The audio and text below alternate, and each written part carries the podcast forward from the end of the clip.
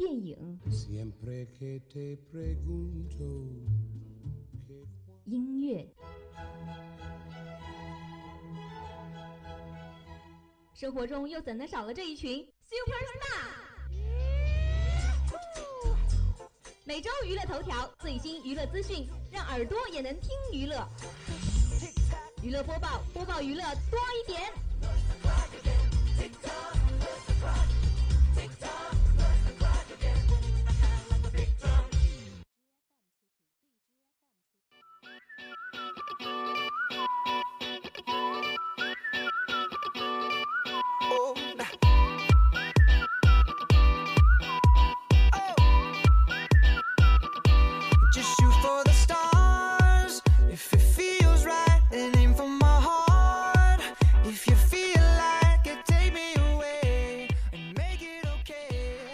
位听众，欢迎在北京时间的十八点十分继续锁定 FM 九十五点二浙江师范大学校园之声。那这一节呢，又到了娱乐播报的时间了，我是今天的主播吴璇。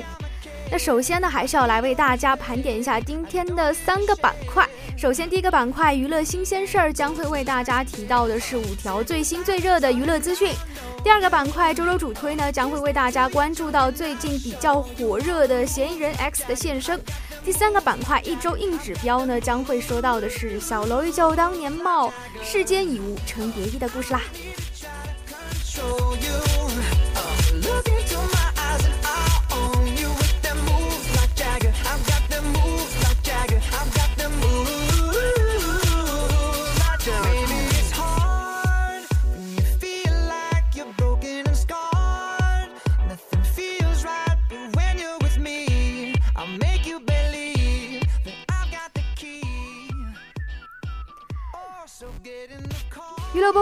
娱乐多一点。今天的第一个板块将要说到的第一条资讯呢，是邓紫棋演唱会上泪崩，曾经整颗心都给一个人。据台湾媒体报道，歌手邓紫棋 Queen of Hearts 个人巡演的二号在广州进行，劲歌热舞展现了她的才华。那将近三个小时的演出当中呢，有许多的桥段都让全场嗨翻，也有真情喊话惹泪，粉丝们也纷纷的高喊替她加油。在邓紫棋唱完《红蔷薇与白玫瑰》之后，坦言每一次唱情歌的时候都非常的投入，脑海中浮现过去的恋爱片段，到最后呢又忍不住泪洒舞台。他在现场穿着一身蓝色长礼服，深情的自弹自唱《红蔷薇与白玫瑰》，不时闭眼泛泪。唱完之后，他说：“我每次唱情歌都非常投入，会突然忘记我现在正在一万两千万人面前。”那每当我想到曾经的经历的时候呢，都会有点心酸。但是这么多人在听着我讲故事，我会觉得我很幸福。对于过往投入的感情，他似乎还走不出来，几度泪崩，向大众吐露心声说：“曾经我整一颗心都给一个人，不管是家人、朋友，或是深爱的另一半。但是我完整的付出，并不是每一次付出都会有收获的。”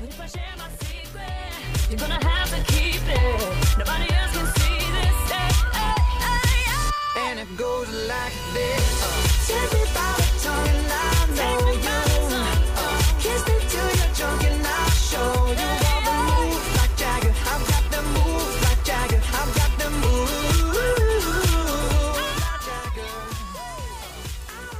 二条资讯是被以诽谤人民名义遭调查，正午阳光回应。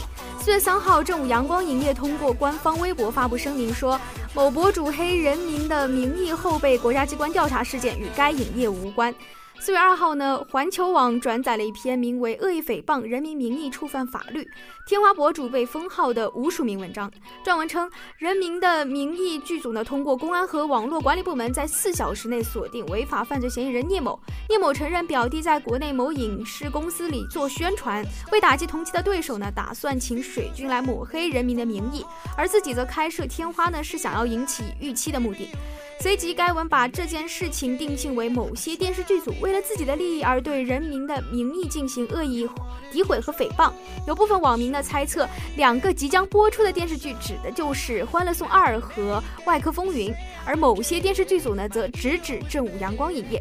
正午阳光影业则表示不清楚上述事件是否客观存在。而对于各类针对本公司的谣言呢，公司上下深感意外和荒唐。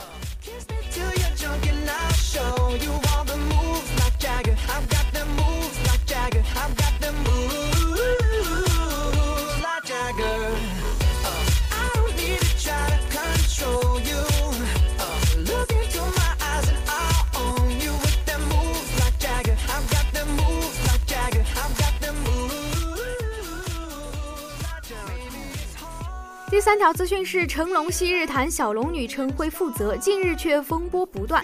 据台湾媒体四月三号报道，成龙当年外遇吴绮莉生女轰动一时，却让他坦诚了已婚身份。长期在台面下的太太林凤娇因祸得福，婚姻关系得以浮上台面。如今已经十七岁的小龙女吴卓林日前报警抓母，扯出了吴绮莉母女住的房子是房祖名买的。吴绮莉开记者会表示，没有拿过成龙一毛钱。多数香港网友不认同成龙，狠批他外遇以后又不负责任，大人的过错不应该由小孩来承担。成龙和吴绮莉一九九九年二月传出外遇，两人同时否认，坚称是兄妹情。同年十月，吴绮莉惊爆怀孕四个月。一周后，吴绮莉接受《全县大搜查》主持人郑裕玲的独家专访，承认怀上了成龙的骨肉。同年的十一月呢，成龙也召开记者会，坦诚了拥有外遇，并抛出经典的语句：“我犯了全天下男人都会犯的错，并表示如果小孩是我的，我会负责。”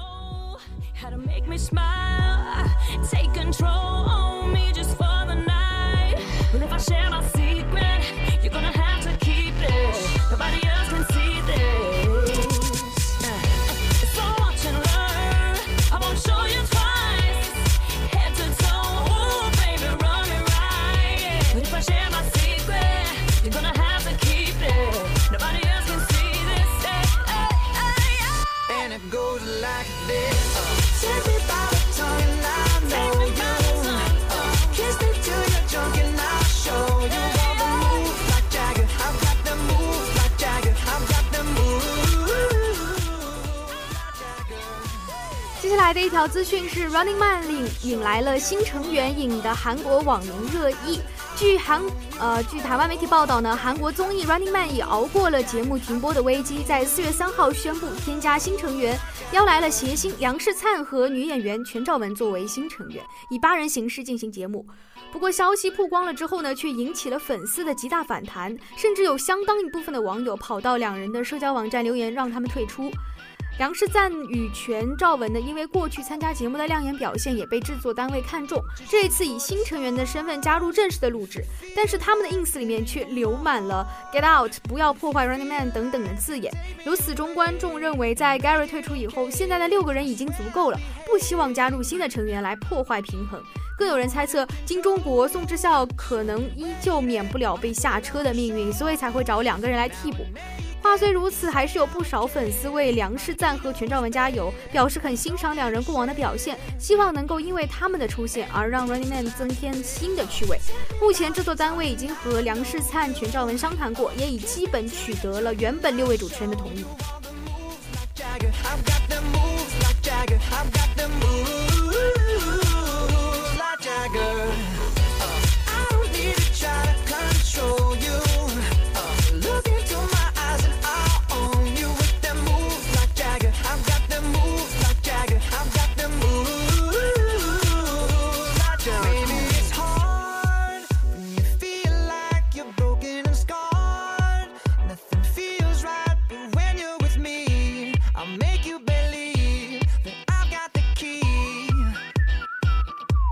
So get in the car.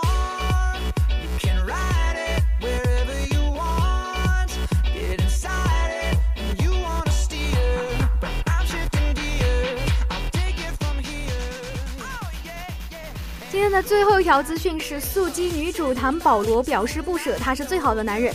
好莱坞女星乔丹娜布鲁斯因在电影《速度与激情》系列中饰演米娅一角走红全球。她日前在节目上谈及保罗沃克，称对方是整个剧组人员中对她最重要的人。她自己也经常忍不住幻想片中布莱恩与米娅的生活，觉得他们会在某个岛上好好的生活下去。乔丹娜谈及在片中饰演她丈夫布莱恩的保罗沃克，坦诚虽然在拍摄《速激七》的一年里，整个速激团队始终在一起，但是却没有人可以取代保罗。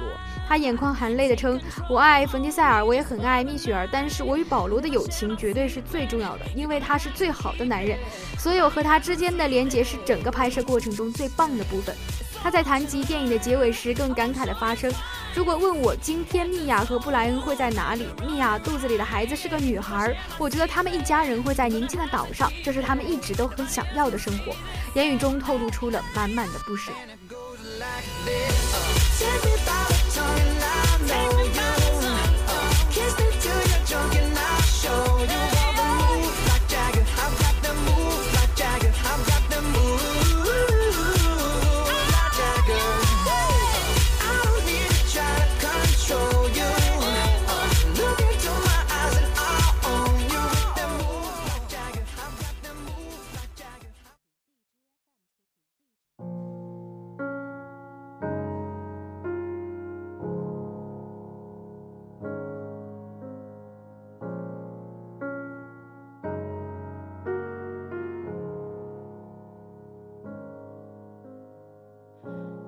谁是你的难题？解得开，想不开，已知的人啊，穷一生聪明。告别了第一个板块，接下来进入我们今天的第二个板块——周周主推。要说到本格推理小说，我们就不得不提到日本的东野圭吾。他用缜密的逻辑和熟练的笔调来操控一个似真非真的三维世界。而如今，他的著作《嫌疑人 X 的现身》在日本、韩国都被翻拍成了电影，中国也终于有所行动。由苏有朋执导的这一部悬疑的走心电影，王凯、张鲁一、叶祖新、邓希恩等等主演，林心如特别主演的这个影片呢，将于二零一七年三月三十一号全球同步上映。那这部影片呢，是苏有朋首度挑战悬疑题材的电影，也是东野圭吾推理小说首度在中国进行的影视化改编的作品。讲述的是物理学教授唐川和数学老师石红多年后因石红邻居陈静设计的一桩杀人案重逢，后来被迫站在对立面，由此展开高智商的对决，一步步走向既震撼人心又令人扼腕的结局。为了体现中国特色，原著中的石神哲哉则改名为石红，汤川学改名为唐川，花冈镜子改名为陈静。那故事的情节基本上是没有做大的修改的。苏有朋表示，之所以会指导这一部《嫌疑人 X 的现身》，是被故事中情与理的抉择和人性的难题所打动。他自己曾经有看过这个故事，希望有一些可以思考的东西放在里面。不缺爱。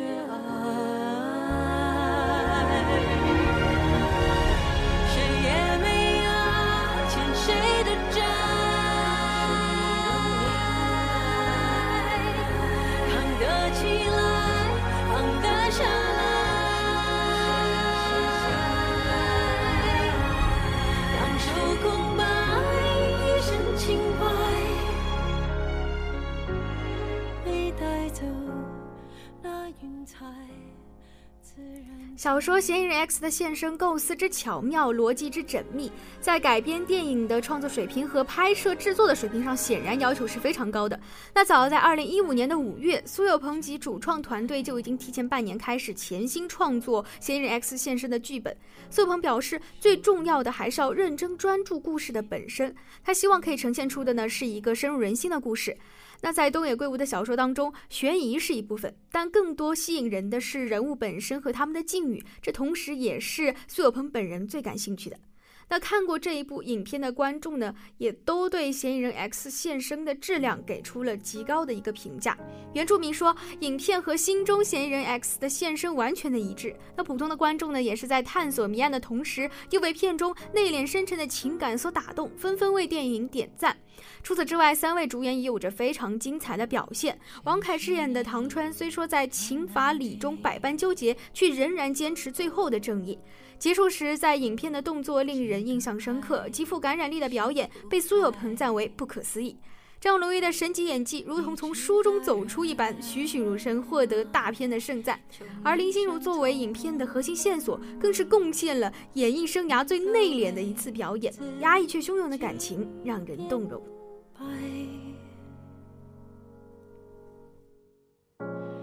你是谁的答案？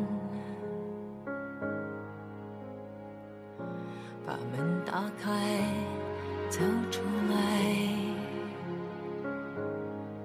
浑浊人海，拂去烦来，没人能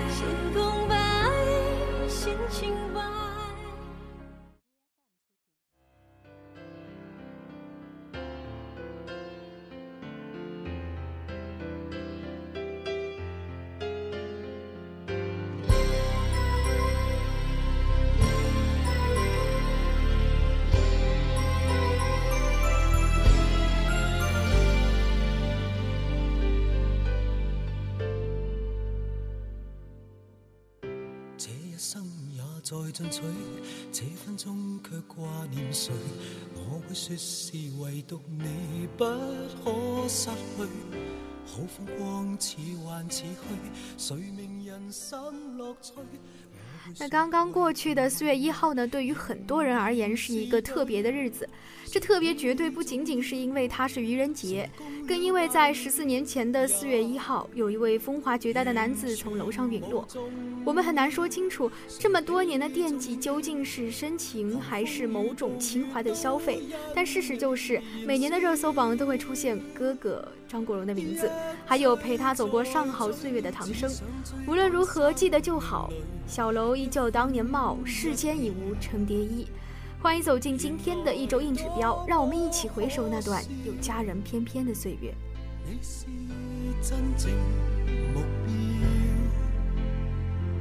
一追再追，追踪一些生活最基本需要，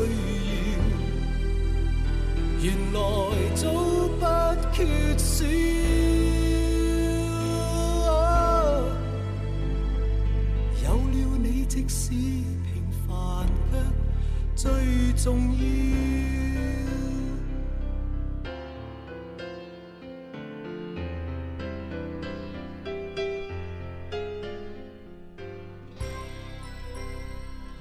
二零零三年的四月一号，张国荣因抑郁症病情失控，从香港东方文华酒店二十四楼坠楼身亡。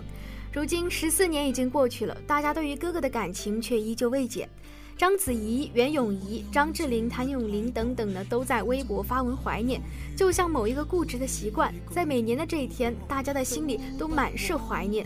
比如国际巨星章子怡，她从二零一四年开始，在每年的这一天，都会在微博上为哥哥送出祝愿与思念。而今年的她呢，则是与张国荣分享了拥有女儿的喜悦，并说：“我会给她听你最美丽的声音。”李治廷则弹奏了一曲《追》来纪念哥哥。而知名的文艺作家韩寒呢，更是张国荣的资深老粉。他在每年的这个时候都会用微博发声，或者转发张国荣的音乐作品，或者抒发自己的感慨。今年呢，韩寒也没有忘记这个重要的日子，专门为偶像写了一首阙歌，并且写道：“没什么可以给你，但求凭这阙歌，谢谢你风雨内都不愿退，愿陪着我。感情真挚，催人泪下。”网友们也纷纷感慨：“让我们继续宠爱张国荣，今天该很好。”你若尚在场，同样令人唏嘘的还有张曼玉。在哥哥离去之后呢，她在法国电影笔记上以“亲爱的哥哥”为题撰文，回忆1984年初见张国荣。她对妈妈说：“他是我这辈子见过最美丽，也是最完美的一张脸。”出席活动的时候，她被问及是否想念张国荣，她淡淡的回答：“我每天都会想他几次。”她曾说。听到他过世，就好像自己演戏演到最悲惨的那一幕。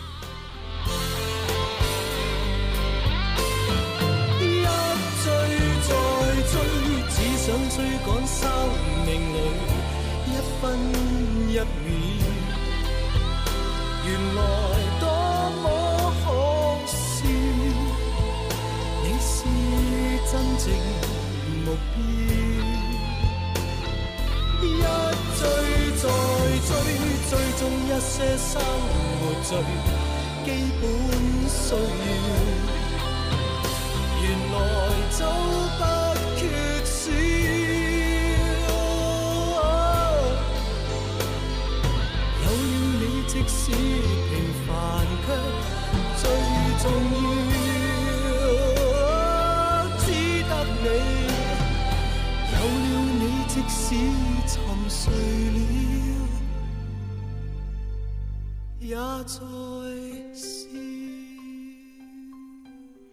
而如今，人们惦念起哥哥和他债的唐生。有人说，张国荣不是那种一腔孤勇的人，但在金不换的感情面前，他不想再未喜退缩，于是拿出了壮士断腕的豪情。在电影《阿飞正传》当中，他说过这样一句话：“你知不知道，有一种鸟是没有脚的？”他的一生只能在天上飞来飞去，一辈子只能落地一次，那就是他死的时候。这句台词也成为了张国荣最后坠楼自杀的预言。他们的爱情开始于哥哥二十六岁，唐生二十三岁的时候。张国荣在香港丽晶酒店邂逅唐鹤德，他俩同是张玉玲的干儿子。那一年是张国荣最艰难的时候，尚未博得大名的他总是被人歧视和取笑，在无处不在的打压下，除了看场子的老板娘，无人知晓。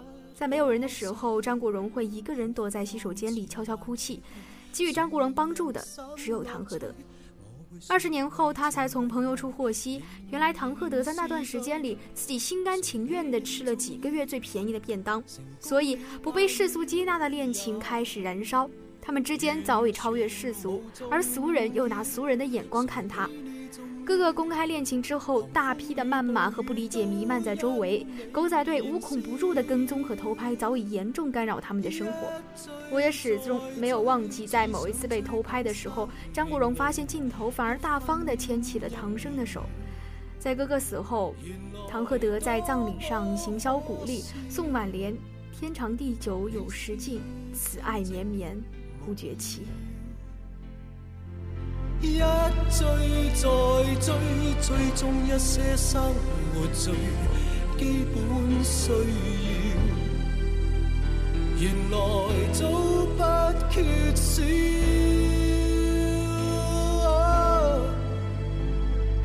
有了你，即使平凡却最重要。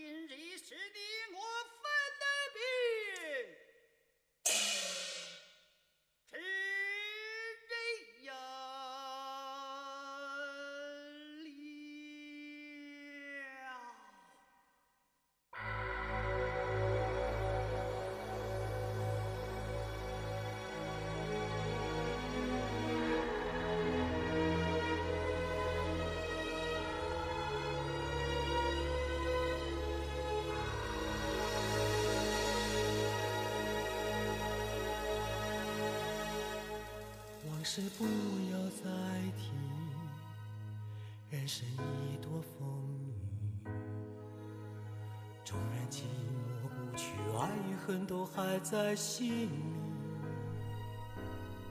真的要断了过去。近日，大数据新媒体平台 UC 基于六亿季度。呃，活跃用户过去一年的阅读行为数据发布了一组怀念张国荣时我们在怀念什么的可视化大数据，从媒体报道倾向、用户阅读兴趣、粉丝群体画像多个角度解读了群体性追思张国荣的行为。我们也从中发现，最受媒体关注的还是他生前的感情和死亡原因，排名前三的分别是梅艳芳、唐鹤德和死亡之谜。当年张国荣难忍抑郁症，选择结束生命。他的离开让很多人对这个病症有了新的了解，因此抑郁症仍是媒体报道张国荣时绕不开的话题标签。此外，UC 大数据显示，芳华绝代、才华横溢、真性情、善良等等形容人美好的词汇基于张国荣一身，其人格魅力的折射使粉丝对他经年不忘。据了解，张国荣的粉丝已遍布海内外，今年就有日本粉丝折九百一十二只蓝色千纸鹤为其祈福。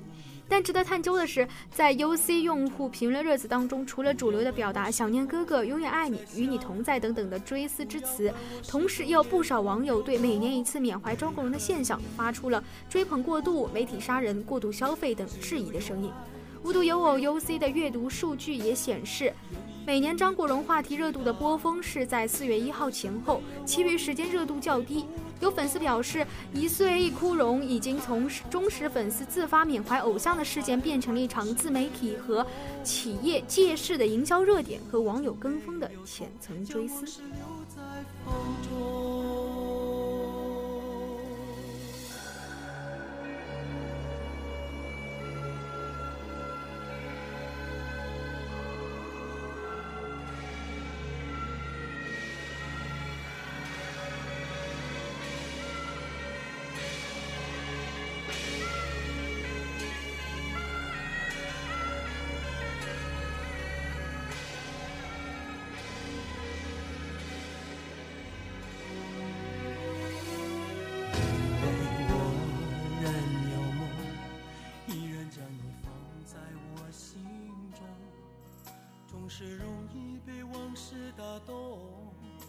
是为了你心痛，也留恋岁月中我无意的柔情万种。不要问我是否再相逢，不要管我是否言不由衷，为何你不懂？只要有爱就有痛。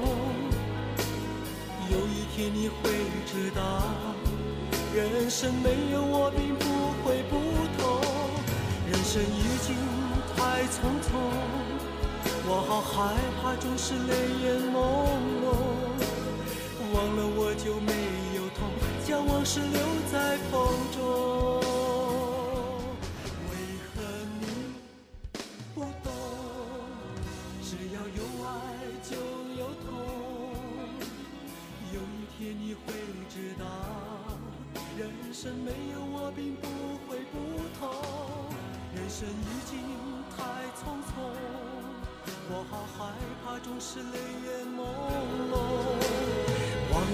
就没有痛，将往事留在